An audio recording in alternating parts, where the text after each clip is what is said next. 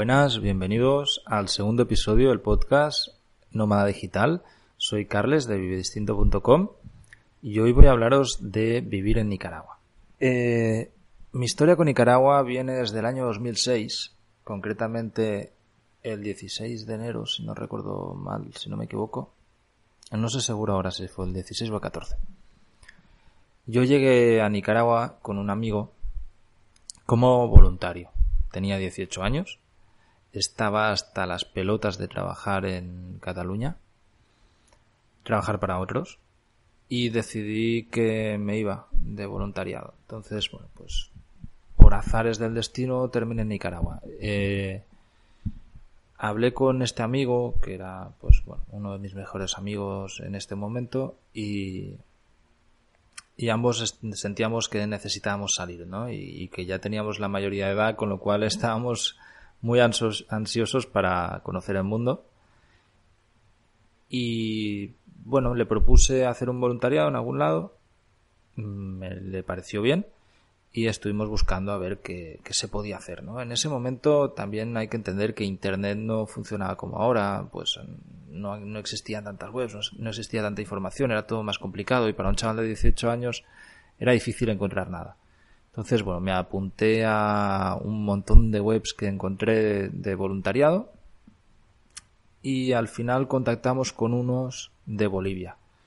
No me acuerdo ni el nombre de la fundación con la que contacté, pero bueno, pues eh, les propuse un proyecto. Yo tenía conocimientos de informática, aunque no tengo ningún título, pues en ese momento había trabajado varios años ya informático. Yo comencé a trabajar muy joven, a los 14 años ya estaba trabajando.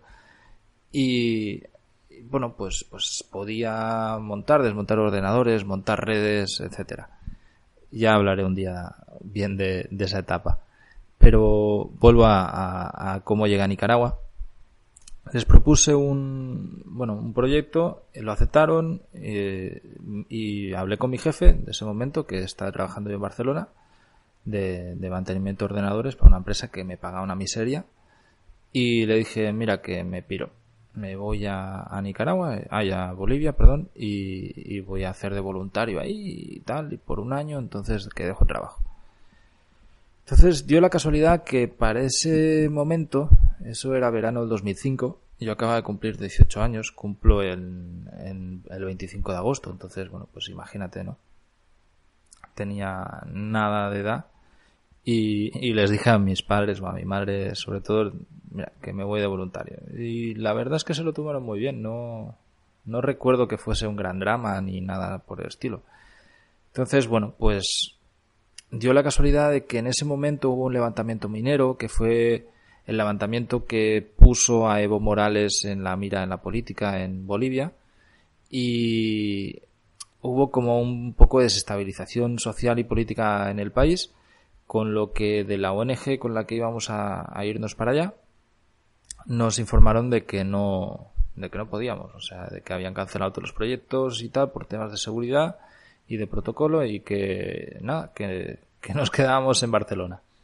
Entonces eso fue un palo enorme. Y, nosotros, claro, ya lo teníamos pues, pues, en la cabeza y que nos íbamos a pirar y tal. Entonces empecé a buscar como loco sin sentido. O sea, ya era, me daba igual a dónde. Eh, encontré, recuerdo, un proyecto en el Congo, en África, y otro en Indonesia. Y como te digo, es que me era absolutamente igual. No sé seguro si era Indonesia o Polinesia. Pero íbamos buscando. El del Congo estaba bastante bien, estuvimos en contacto con una ONG y tal. Y el otro realmente no podíamos ni permitir, porque evidentemente ser voluntario significa que no te pagan ni el agua que vas a beber. Es decir, billetes y todos los gastos corrían por nuestra cuenta y, con 18 años pues la economía que teníamos era bastante pobre.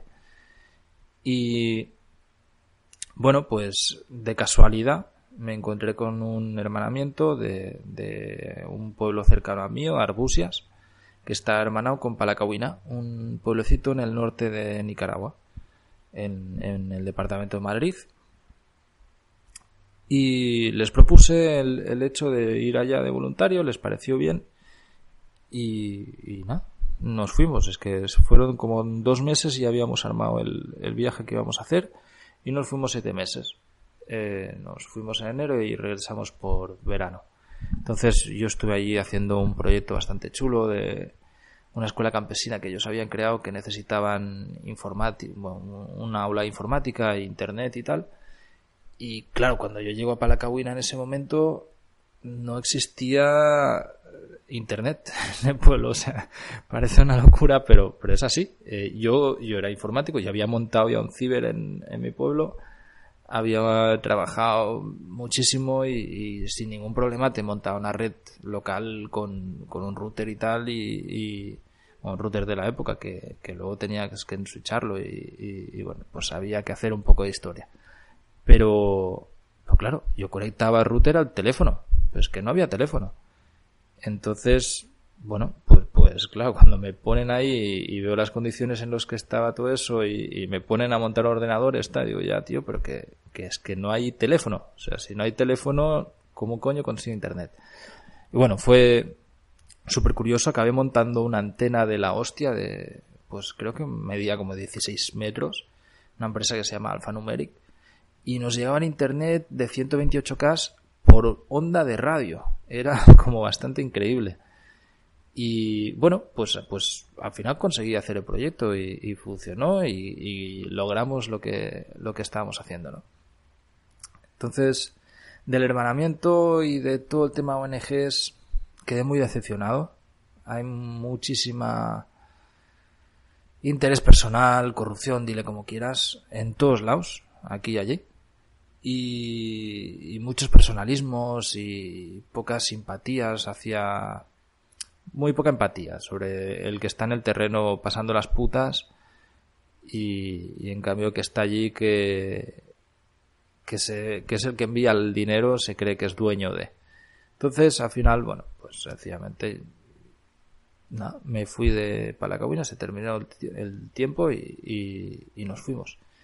Para ese entonces yo recuerdo que me había sobrado un dinero del viaje. O sea, habíamos ido con 1.500 euros en ese momento, que estaba el cambio estaba eh, equivalente al dólar, era un euro, un dólar.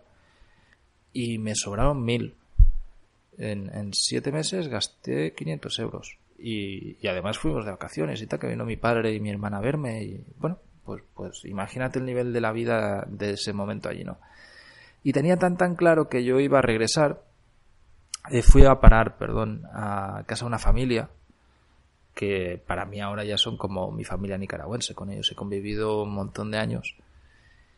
Y bueno, pues tenía tan claro que quería probar allí, estar ahí un tiempo y tal, que me compré un terreno.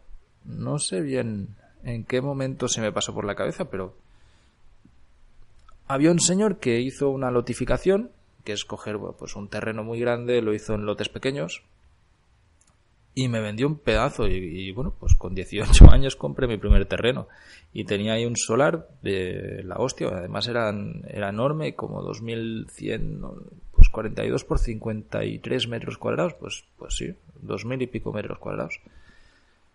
Y, y nada, pues ahí compré yo mi terreno con ese dinero que me había sobrado y me piré. Al año siguiente, decidí volver a, ir a Nicaragua, pero ya con la intención de quedarme. Entonces, bueno, pues había adoptado un perro, a Ute, y para los que no lo sepáis, Ute falleció hace poquito y hay veces que cuesta. Em, decía de que, bueno, me fui con él allí, eh, eh, me trasladé con Ute y con la novia que tenía en ese entonces, Ana y, nada, pues nos fuimos a San Isidro a intentar vivir allí con un plan que tenía en la cabeza y tal, de, bueno, y un dinero que, que había prestado y, sin mucha historia, sencillamente no quería saber nada de Cataluña, no me interesaba la vida de Europa y dije, me voy a Nicaragua a vivir y, y hasta la próxima. Entonces, pues llegué allí, estuve un año y pico decir que, que con Ana la historia fue fatal y, y bueno, eh, evidentemente yo tenía 19 años y, no tenía ni puta idea de lo que estaba haciendo ni, ni lo que era la vida, ¿no? Y son esos momentos en que te piensas que tú lo sabes todo, pero te das de bruces con la realidad. Entonces ella aguantó como tres o cuatro semanas, también tenía esa edad, o sea, tampoco es que fuera ninguna experta en la vida. Pero bueno, pues hicimos la cosa fatal, ella se marchó, yo me quedé solo y estuve casi un año entre San Isidro, en La Dalia, en Matagalpa estuve, eh, bueno, pues ayudando a dirigir una, una plantación, una finca de café bastante grande, unas 50 hectáreas o así. Y ahí pasó de todo. Ese, bueno, pues en la finca, para que os hagáis una idea, no había ni siquiera luz eléctrica, ni agua potable, ni nada. Y, bueno, pues ahí estaba yo, estuve bastante tiempo allí me adelgacé una barbaridad. Al final hasta cazábamos animales para poder comer carne. Bueno, e, era, me salvajeo totalmente. Era eh, un salvaje más, allí en, en, medio de la nada, que, que, estaba harto de arroz y frijoles, yo no como lácteos, y, y allí solo había eso. Había arroz, frijoles, huevos y, y cuajada y crema. Y bueno, pues como yo no comía ni cuajada, ni queso, ni crema, me llevaba fatal el tema de la comida y, bueno, pues yo cuando estábamos ahí cortando plátanos o, o recogiendo café o lo que ustedes estuviéramos haciendo y veía pasar algún animal, buscaba rápido algún arma porque bueno, pues ahí teníamos armas para pues alguna pistola y así, una escopeta de caza y tal, pues es algo muy normal aquí en el norte de Nicaragua y en, las fincas de ese entonces era algo que es como un machete, ¿no? Es bueno, también los machetes son, son, todo el mundo va con su machete en la mano siempre. En el campo es fundamental. Total, que, que cazábamos y me comía todo lo que pillaba, hasta una serpiente me comí una vez una, una boa. Y cangrejos, un animal que se llama guatusa, que es una especie de, pues un entremedio, un jabalí, pero bastante más pequeño, es un roedor y bueno, pues, pues ahí íbamos pillando lo que pillábamos. Y, y nada, de esta experiencia, pues bueno, tuvo sucesos súper traumáticos que, que, ya contaré otro día. Y al final, pues me, me regresé. Regresé, al final monté, perdón, me, de allí fui a Palacabuina de nuevo, alquilé una casa. Alquilé la casa más grande del pueblo que encontré y la que era más cara. Yo recuerdo que hostia, alquilaba una casa que era una esquinera, ahora está ese centro de pueblo y ahí hay un dentista y una ferretería y un montón de cosas, se le han hecho dos plantas y tal, pero en ese momento era una casa enorme que, que estaba enfrente de la comisaría, a, media cuadra que se dice aquí de, de la alcaldía. Y, y nada, alquilé, monté un gimnasio, artes marciales, luego lo quité, porque bueno pues había sido había hecho bastantes años de jiu-jitsu y artes marciales y tal y, decidí que, eso me interesaba y monté eso luego también un estudio de fotografía y tal y pagaba 50 dólares al mes de alquiler y lo recuerdo de que yo cuando llegué a la casa de la de mi familia nicaragüense por decirlo de una manera me decían que, que yo pagaba 50 dólares al mes se ponían las manos en la cabeza pero cómo coño pagas tanto eso es una burrada pero qué barbaridad tal y ahora lo pienso y, es que en ese momento a también me parecía mucho dinero, pero como la casa era tan grande, compensaba y tal. Y es que era nada, o sea, mi coste de vida era absolutamente nada. Yo allí comía en restaurante por menos de un dólar al día. O sea, bueno, por un dólar al tiempo, pero es que no, no gastaba nada. De esa casa pues tengo muchas experiencias. Una es que estaba encantada. Bueno, ya, ya algún día lo contaré bien eso. Pero, pues sí, sí, había ahí unas historias más raras y unas energías más chungas. Había, había sido como un cuartel durante la guerra y, ahí pues había muerto gente y tal y, bueno, tenía una película bien extraña. Entonces, nada, eso fue en el 2008 y me regresé a Cataluña y estuve bastante tiempo en, Cataluña. Luego en el 2009-2010 lo pasé de nuevo en Nicaragua y estuve en la región de Centroamérica pues un año y pico. Esta vez yo solo. Cuando, cuando regresé de la casa esta, que, que fui de nuevo a, a, Barcelona, pero no fui a Barcelona porque no me había quedado sin dinero y me pude pagar un billete de Managua a Madrid. Porque podía pagar el billete yo de Managua a Barcelona, pero no podía pagar el mío y el del perro. Entonces, pues conseguí pagar el mío y el del perro a Madrid y llamé a mi padre unos días antes y dije, mira que me vengo, pero que llego a Madrid, si me puedes venir a buscar. Y, no le dije nada a mi madre de que llegaba. Yo siempre he vivido con mi madre y le caí de sorpresa. Entonces, bueno, pues nos pasó de todo. Eh, conseguí marchar y cuando en el avión en el que en el que bueno pues regresábamos que hice escala en Miami decía Managua Miami Miami Madrid pues de Miami a Madrid se jodió el avión, tuvimos un, accidente aéreo. O sea, pues lo típico de eso que sale en las noticias de hostia, la que salía en un avión tal, pero menos mal que no ha pasado nada. Pues, pues ahí estaba yo con el perro adentro del avión. Ya también contaré esto en un capítulo si queréis, porque fue una experiencia brutal. Y, y nada, llegué al día siguiente a, a Madrid. Mi padre, menos mal que me había ido a buscar con una autocaravana y pudo dormir en la autocaravana, porque claro, llegué un día después. Y nada, de, ahí regresé a Barcelona, le di un susto tremendo a mi madre cuando le piqué el timbre porque no tenía llaves de casa, si no llego a entrarle a la casa y, ahí sí le pilla un patatús. Y, y nada, pues, pues súper alegre. Bueno, dar estas sorpresas son muy chulas. De, de poder dar una sorpresa de, oye, que, que acabo de llegar, ¿no? Hoy veía justamente un post que ha publicado mi amigo Antonio G de, Inteligencia Viajera en el que hablaba de la génesis de Inteligencia Viajera del 2019, ¿no? Bueno, lo que ha sido el 2018 y enseñaba un vídeo en el que ellos, pues después de tres años, él y Chris, su pareja, que, han estado dando la vuelta al mundo por tres años, pues han llegado a las casas sin avisar a la familia. Yo lo encontré, estuve con ellos en Barcelona porque vinieron directamente de Cuba a Barcelona y no le habían dicho a nadie que habían venido. Entonces, claro, cuando llegaron a Granada cayeron de sorpresa. Y fue, la verdad es que el vídeo es súper emotivo. De hecho, hoy le he escrito y se lo he comentado. Digo, hostia, yo me acuerdo cuando hice eso y flipó mi madre. Claro, en ese entonces tampoco había mucho internet, con lo cual no era como ahora, ¿no? Que todos tenemos el WhatsApp y, y hablas con la familia todos los días y tienes mucho contacto y tal. Yo me acuerdo que pasaba un mes que no escribía ni a la familia, ni a los amigos, ni nada, y bueno, al final cuando miraba mi correo tenía un montón de mensajes diciendo, pero tío, ¿estás vivo? ¿No estás vivo? ¿Estás bien? Tal. Y al final la familia se acostumbró, se preocupó de que yo siempre estaba bien. Y, mira que me habían pasado mil putadas, pero he pasado enfermedades de todo tipo aquí en Nicaragua. Pero siempre, siempre tenía certeza de que yo terminaba bien, no había ningún problema. Entonces, bueno, pues de ahí eh, me fui, estuve como en el, 2011, creo que regresé a Nicaragua, y en el 2012 me, me enamoré. Eh, vine a Nicaragua también así de visita a escribir un libro, el primer libro que escribí, que no está publicado. Y estuve en Palacabuina un tiempo y tal, y, nada, conocí una chica, me enamoré y decidí que me venía a vivir a Nicaragua, que tenía muchas ganas de intentarlo y tal. Entonces yo para esa época tenía un negocio en, en Barcelona de temporada de venta ambulante comida. Ya explicaré también un episodio a ver qué, es esto, ¿no?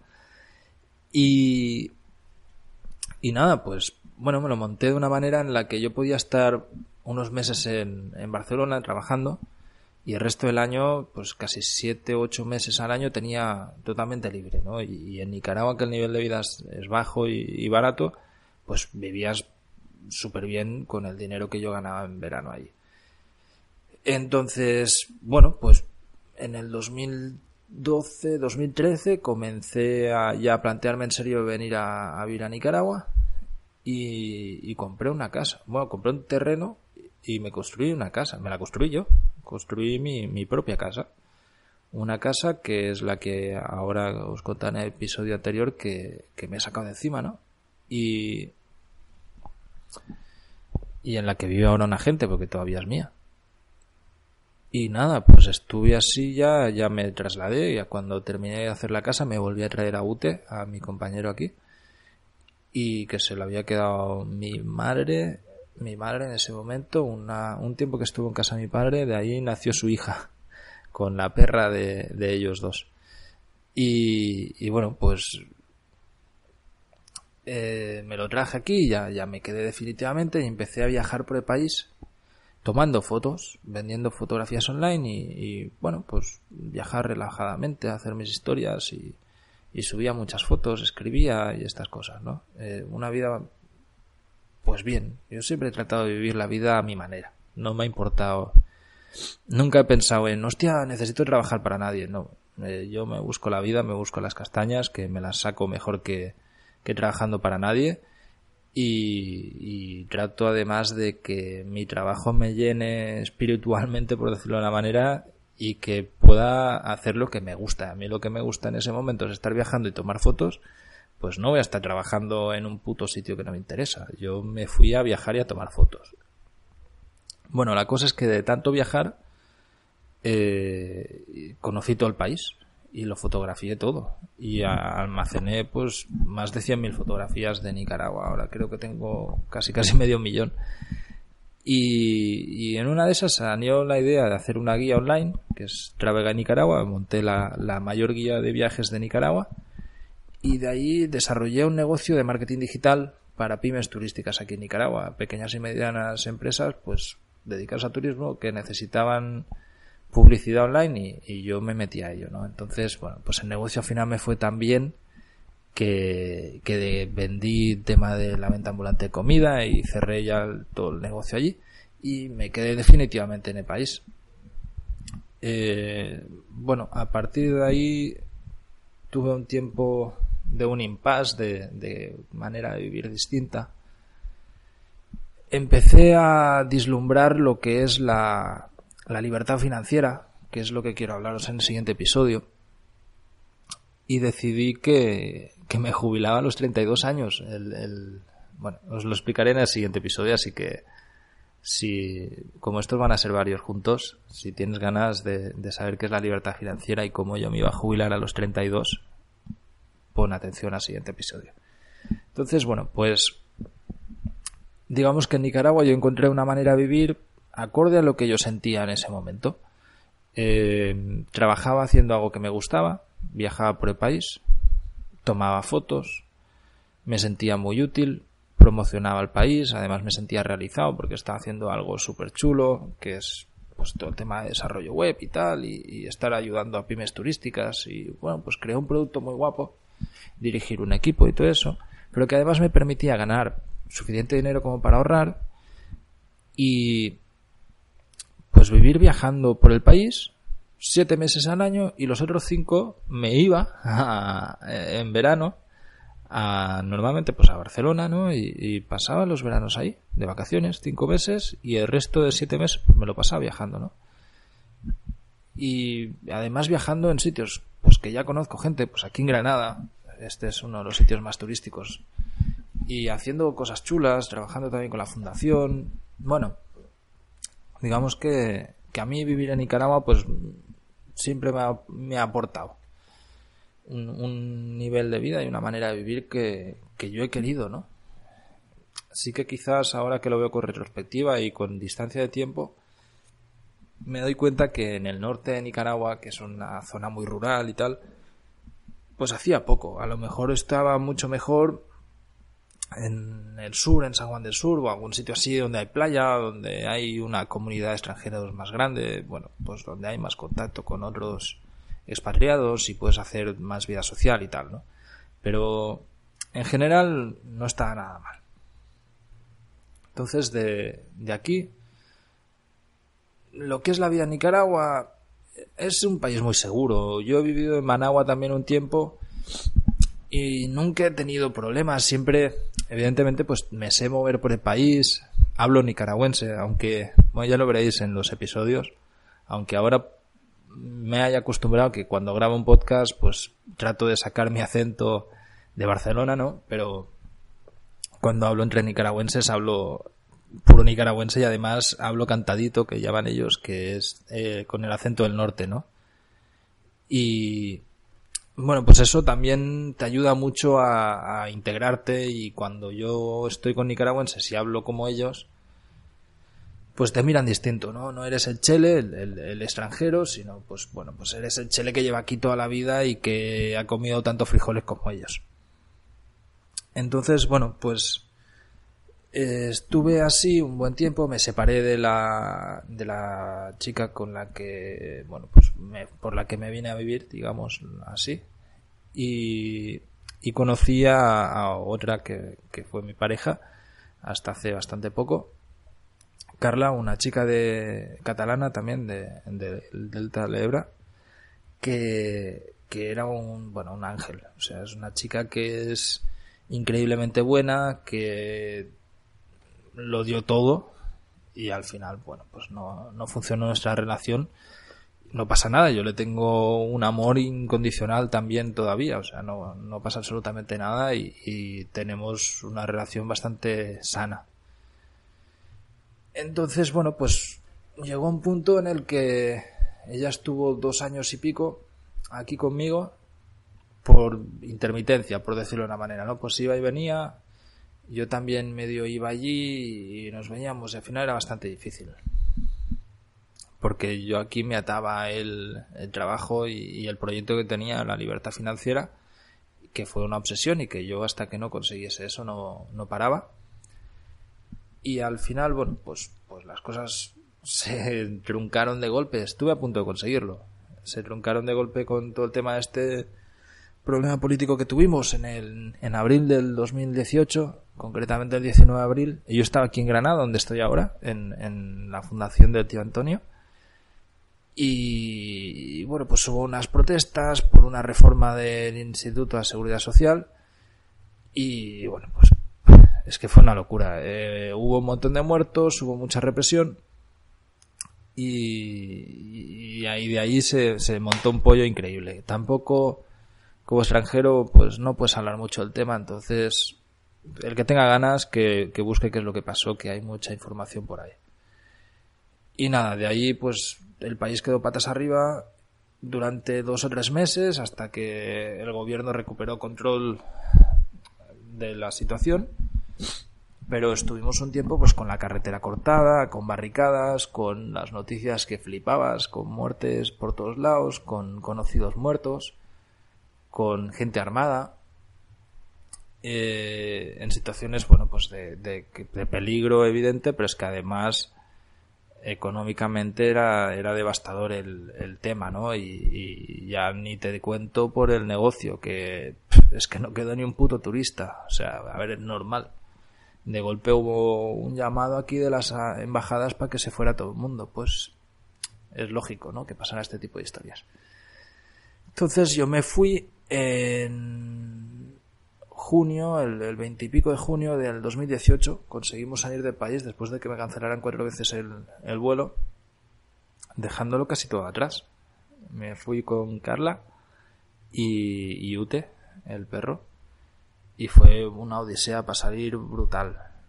Cruzando barricadas, gente armada, nos cancelaban totalmente esto, había tiroteos por la calle, bueno, pues un rollo, ¿no? Entonces, conseguimos salir y, ya cuando llegamos a Cataluña fue como un bajón brutal de, energía, necesidad de descansar, quitarse el estrés de encima y, ver qué pasa. Y regresé a Nicaragua pues hace muy poco, ahora estoy grabando esto que es el 23 de febrero y regresé hace un mes y pico, el 16 de enero, con la intención de ver qué pasa, de, bueno, pues volver a estar aquí en el país. Este es mi país también, ¿no? Joder, llevo aquí muchos años. Y también, bueno, pues yo llevo colaborando muchos años con la Fundación del Tío Antonio. Ya hablaré bien en un episodio de esto. Y necesitaban ayuda, pues aquí estoy. Y ya veré para dónde pillo, ¿no? Eh, también lo necesitaba y, y, me parece coherente pues estar otra vez aquí. Eh, me involucraré menos, supongo. Y bueno, pues el, clima aquí es tranquilo, no hay, clima social, no hay peligro por nada, es totalmente normalizado. Sí que, bueno, pues hay que ir con más ojos o hay un poco más de, delincuencia, después de la situación que ha habido, pues sí que te encuentras aquí en Granada, me he encontrado mucha más prostitución o, gente que te vende drogas y este tipo de historias que antes no había. Hay más rateros, pero no es un país peligroso para nada y, es un país en, el que se puede estar bien, la gente es amable y sí que hay un clima digamos de, de depresión social, ¿no? De todo el mundo está en boca, todo el mundo todo todo el día y, desde hace ya demasiado tiempo. Hostia, y qué bien que estamos, y cómo se jodió todo, y lo que pasó, y pasó esto, y pasó lo otro, y lo que hizo este, y lo que hizo lo otro, y tal. Que, que tampoco digo que haya que olvidarlo, ¿eh? No, no, me, no me malinterpretéis. Pero, bueno, pues es, es la, la realidad que está así. Y nada, en Nicaragua es un país barato para vivir, no se come nada mal, la gente es bastante amable y, se puede visitar sin ningún tipo de peligro. Ahora puedes venir aquí, además a unos precios de risa porque pues la necesidad de que vengan turistas ha hecho que los negocios bajen muchísimos precios de nuevo. Y hasta aquí el podcast de hoy, que quería hacerlos cortos y ya me he ido a media hora. Un abrazo y muchas gracias por escucharme.